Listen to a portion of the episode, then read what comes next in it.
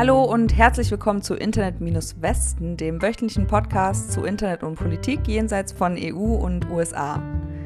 Ich bin Marie Zinkern, schön, dass ihr zuhört. Und ich bin Maximilian Henning. Heute greifen wir ein paar Themen zum zweiten Mal auf, nämlich dass soziale Medien in Kolumbien politische Inhalte entfernen, dass Nigeria seit einiger Zeit Twitter entfernt hat, dann noch eine Jugendschutzsoftware in Russland und Fake-Nachrichtenseiten in Rumänien.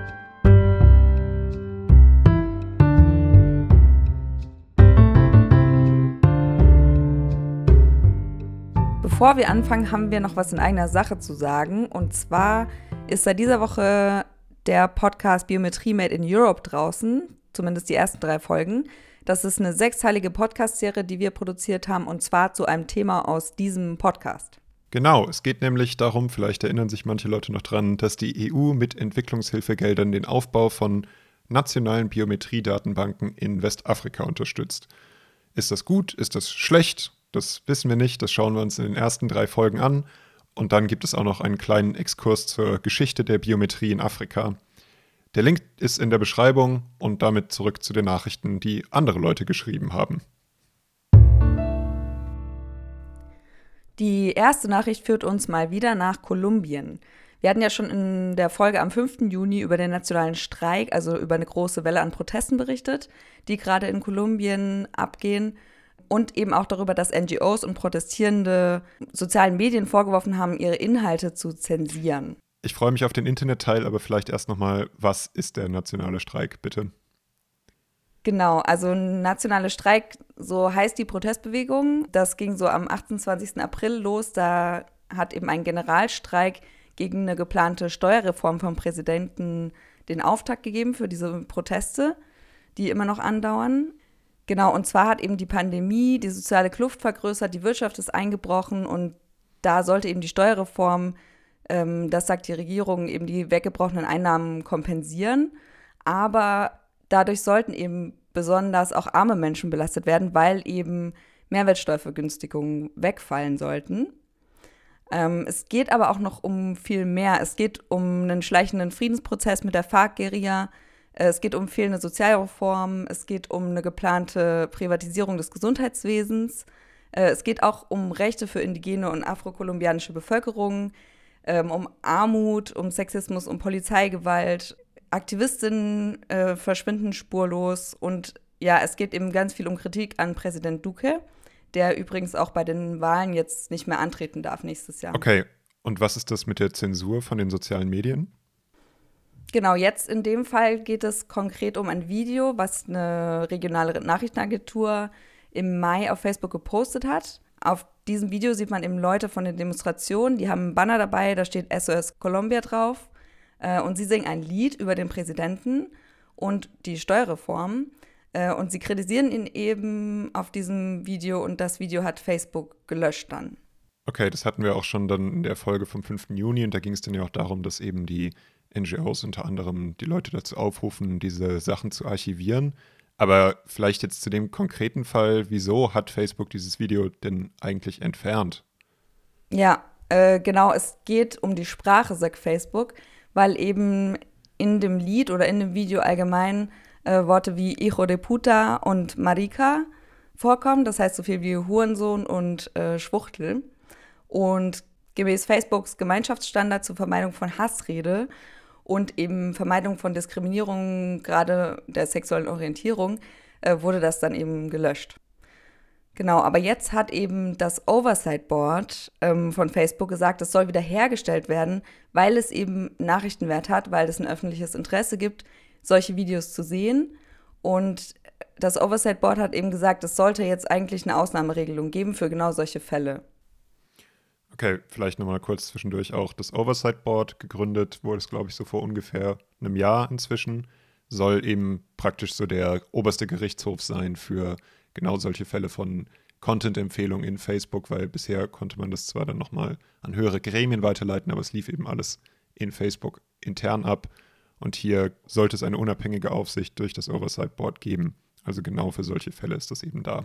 Ähm, genau, und die Argumentation von dem Oversight Board jetzt war eben, dass es gerade ein wichtiger historischer Zeitpunkt ist in Kolumbien mit den Protesten Und eben auch, dass die homofeindliche Äußerung äh, oder die sexistische Äußerung nicht im Zentrum steht, sondern eben Kritik am Präsidenten im Zentrum. Genau, also die Reaktion von Facebook war eben, dass sie diese Ausnahmeregelung, die es gibt, nicht angewandt haben, weil diese Regelung könnte angewendet werden auf solche Inhalte, aber äh, eben nur, wenn die Content-ModeratorInnen diese Beiträge an das Content Policy Team weiterleiten und es dadurch ähm, nochmal geprüft wird. Ja, und das ähm, Board hat jetzt eben Facebook vorgeschlagen, dass eben so Beispiele von Äußerungen veröffentlicht werden sollen, die gegen die Regeln verstoßen, damit man auch weiß, was potenziell gelöscht werden könnte. Und es sollen eben neue Regelungen aufgestellt werden für Content Manager, konkret in solchem Fall, wo eben, wo es eben diesen Konflikt gibt zwischen äh, Diskriminierung zum Beispiel oder Hassrede und öffentliches Interesse. Und die NutzerInnen, die sowas melden, in dem Fall, in, bei diesem Video haben das nur fünf Leute gemeldet und es ist trotzdem gelöscht worden. Ähm, aber diese Leute sollen dann eben auch benachrichtigt werden, dass hier diese Ausnahmeregelung gilt und dass es nicht gelöscht wird. So, für diesen Beitrag gehen wir ein ganz kleines bisschen mehr als eine Woche zurück und zwar bis letzten Freitag. Das war nämlich das 61. Unabhängigkeitsjubiläum von Nigeria. Und zu diesem Anlass hat der nigerianische Präsident eine landesweite Ansprache gehalten, es gab auch eine Parade und so weiter. Und für uns ist dabei interessant, der Präsident hat auch die Twitter-Sperre angesprochen, die in Nigeria seit einigen Monaten gilt.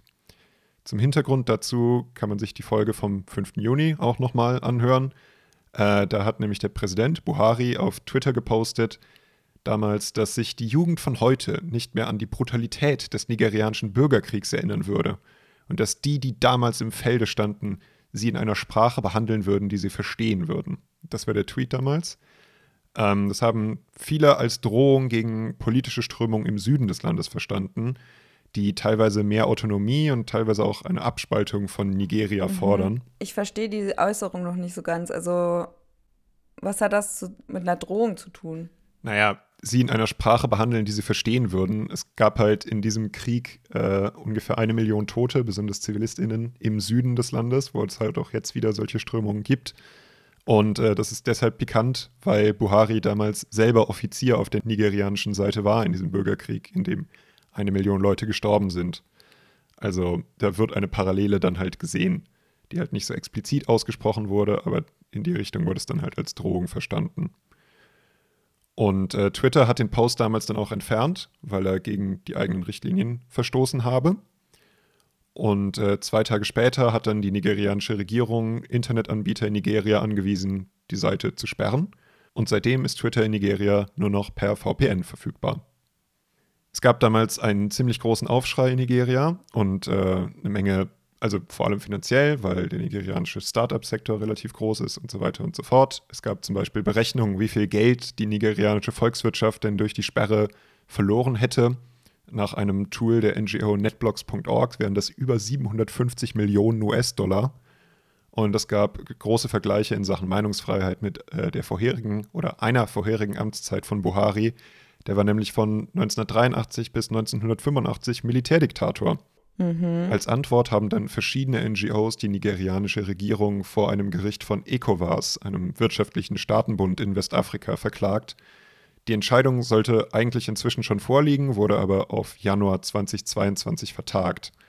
Und zur Begründung des Ganzen hat die Regierung gesagt, dass nicht die Entfernung dieses Tweets von Buhari, sondern allgemeine Probleme mit Twitter die Gründe gewesen wären, wieso es diese Sperre gegeben oder gibt.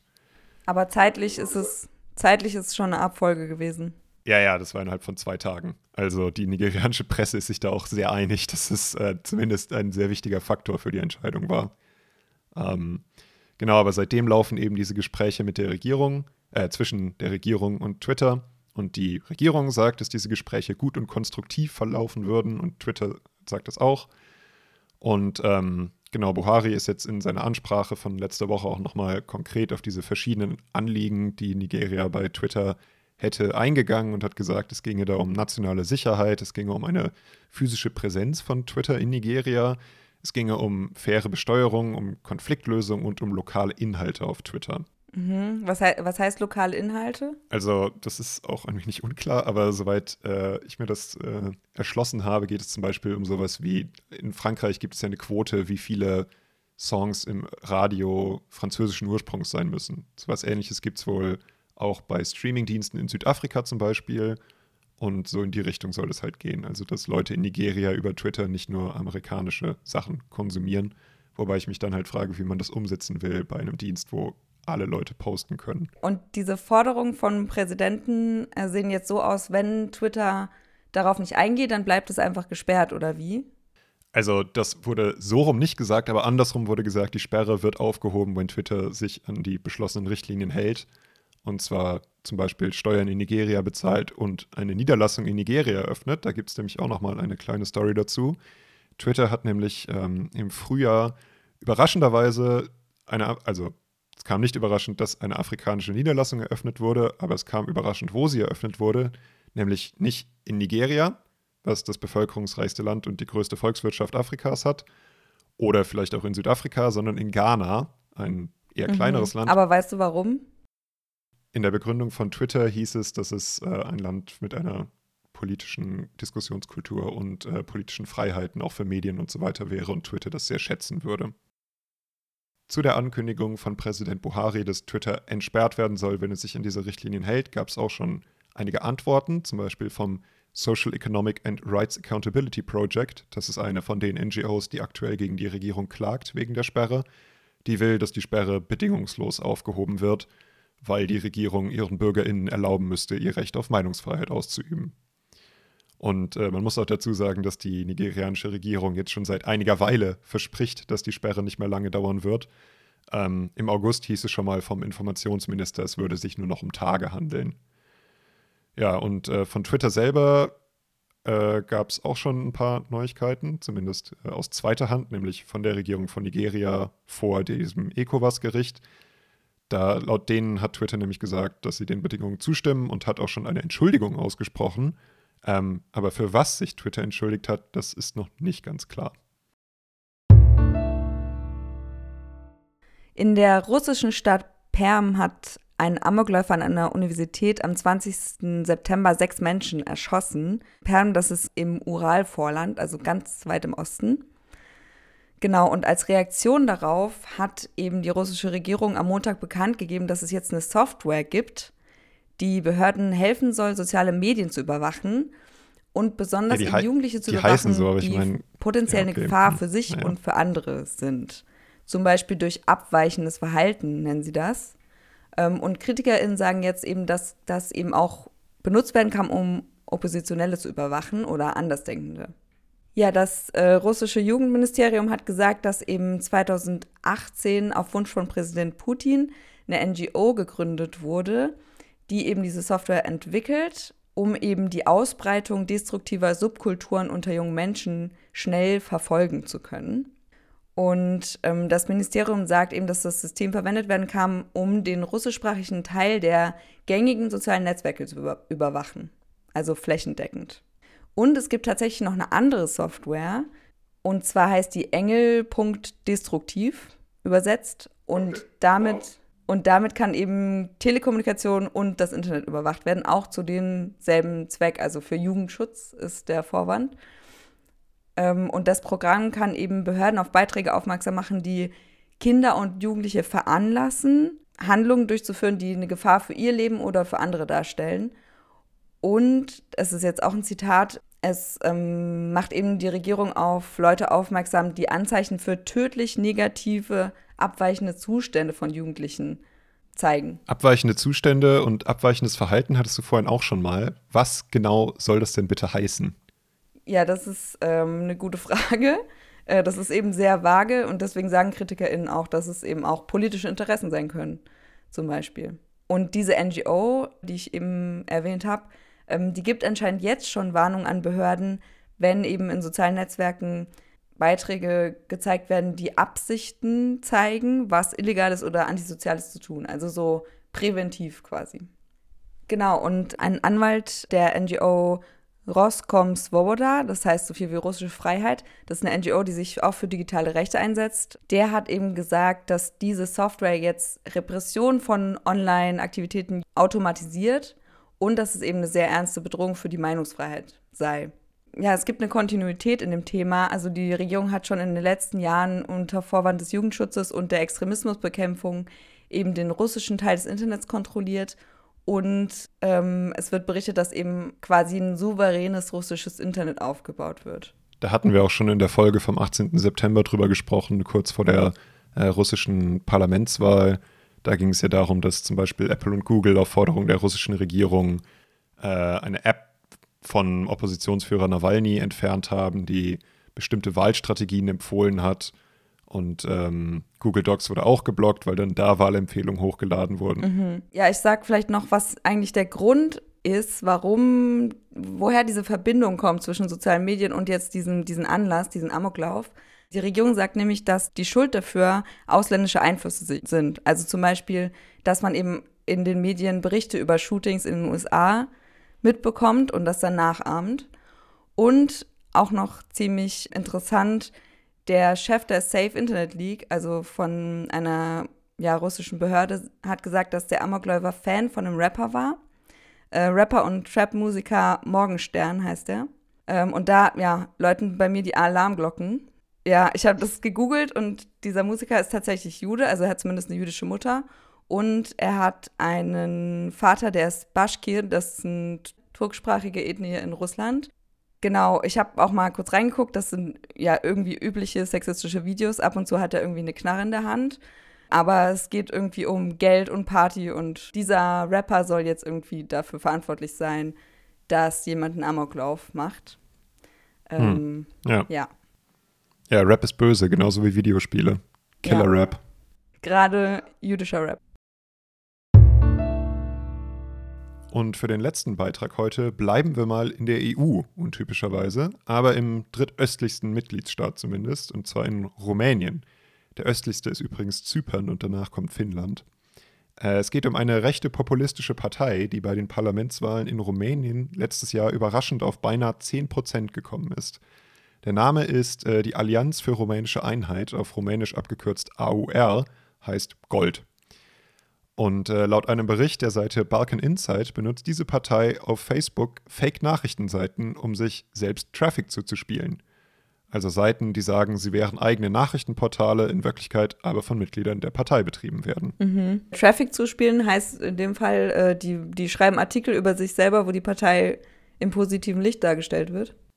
Genau, und das funktioniert dann einmal so, also es ist natürlich gut, weil die Partei dann sagen kann, hier schau mal, diese Nachrichtenseite schreibt was Gutes über uns.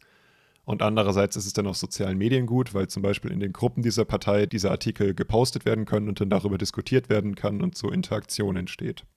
Und aufgedeckt wurde das Ganze, also diese Verwicklung von Berken Insight zum Beispiel dadurch, dass die Telefonnummern von Parteifunktionären bei Facebook hinterlegt waren und zwar als Kontaktadressen für diese Seiten. Also ja. Okay, aber man sieht auf, also man sieht auch auf den zweiten Blick nicht, dass es keine echte Nachrichtenseite ist. Also in der Beschreibung steht auch Nachrichtenseite. Genau, da steht, das sind unabhängige Nachrichtenseiten mit eigener Redaktion und so weiter und so fort. Sind es halt bloß nicht. Genau, ein bisschen Kontext zur Partei vielleicht. Die AUR wurde vor zwei Jahren neu gegründet. Ihr Gründer war vorher hauptsächlich für sein großrumänisches Programm bekannt. Also er hat gefordert, dass äh, Gebiete wieder in Rumänien eingegliedert werden sollen, die das Land nach dem Zweiten Weltkrieg verloren hat. Äh, das klingt vielleicht ein bisschen absurd, ist in Rumänien und Moldawien, das dann nach diesem Programm wieder rumänisch werden würde, aber eine relevante politische Frage. Außerdem gehören zu dem Programm noch allgemeiner Patriotismus und Religion, also in diesem Fall äh, orthodoxes Christentum. Das mit der Wiedereingliederung von Gebieten habe ich noch nie gehört. Was, was sind das für Gebiete? Also Rumänien war ja im Zweiten Weltkrieg auf der Seite der Achsenmächte und äh, das ist eben das heutige Moldawien und äh, ein Teil südlich davon und ein kleiner Teil nördlich von Moldawien, der, die beide heute zur Ukraine gehören, die nach diesem Programm, also die unter den Nazis äh, praktisch in Rumänien eingegliedert wurden und die dann nach dem Zweiten Weltkrieg eben an die Ukraine und an Moldawien abgegeben wurden, die dann Teil der Sowjetunion wurden. Und nach diesem Programm sollen die jetzt eben wieder rumänisch werden. Genau, das war am Anfang des Programms dieses Gründers und dann äh, gab es aber in den letzten Jahren eine Änderungen hin zu allgemein populistischen Sachen, zum Beispiel zu Anti-Corona-Maßnahmen, Anti-LGBT und so weiter. Und äh, laut einer rumänischen Nachrichtenseite ist, ist, das Programm relativ egal und es ist eigentlich ein Vehikel für den Gründer George Simeon, mit allen Mitteln an die Macht zu kommen. Balkan Insight schreibt äh, zu den Inhalten dieser Desinformation, die die Partei jetzt in sozialen Medien verbreitet, auch, dass es interessant ist, dass sich da so viel mit russischer Desinformation und Propaganda deckt, weil die rumänische Rechte historisch bedingt eigentlich eher russlandfeindlich ist und auch AOR bisher, zumindest öffentlich. Ähm, Balkan Insight schreibt aber auch, dass Sputnik und RT, also die russischen Propagandasender, schon jetzt immer wieder positiv über die Partei berichten. Äh, direkte Verbindungen gibt es aber laut der Nachrichtenseite momentan nicht. Oder sie haben sie zumindest nicht gefunden. Die Fake-Medien auf Facebook sind für AOR besonders interessant oder wenn man sich AOR anschaut, weil die Partei anscheinend so als äh, Partei der sozialen Medien gesehen wurde. Es gibt einen Artikel, wo die Interaktionen von Facebook-Profilen der verschiedenen SpitzenpolitikerInnen im letzten Jahr verglichen werden. Und der Simeon, der Gründer von AOR, hat mit weitem Abstand am meisten im Dezember 2020 sechsmal so viel wie die nächste Politikerin. Und in dem Artikel wird sogar explizit darauf eingegangen, dass AOR nämlich so viel weniger Geld als andere Parteien für Werbung ausgibt auf sozialen Medien und trotzdem so viel erfolgreicher ist. Mhm. Aber es ist also nicht die Partei der sozialen Medien, weil sie sich irgendwie für weniger Regelungen von sozialen Medien oder für mehr Freiheit im Internet einsetzen. Nee, sondern, also ja, genau, sondern es ist halt die Partei der sozialen Medien, weil sie ihr Programm darüber verbreiten. Und da wird in diesem Artikel eben auch die Parallele aufgemacht. Früher hatten die oder früher hätten die armen Häuser auf dem Land in Rumänien eine Satellitenschüssel gehabt und halt Satellitenfernsehen empfangen und dann wäre halt die populistische Partei übers Fernsehen an sie rangekommen und jetzt hätten halt alle ein Smartphone mit Internetempfang und jetzt wären es halt äh, die sozialen Medien. Genau, aber jetzt muss man halt zu dieser Einschätzung sagen, dass jetzt nach dieser Balkan Insight Recherche rauskommt, sie haben schon Geld ausgegeben, sie haben es bloß nicht zugegeben oder angegeben, so wie sie es hätten machen müssen, und dann auch noch für verdeckte Propaganda.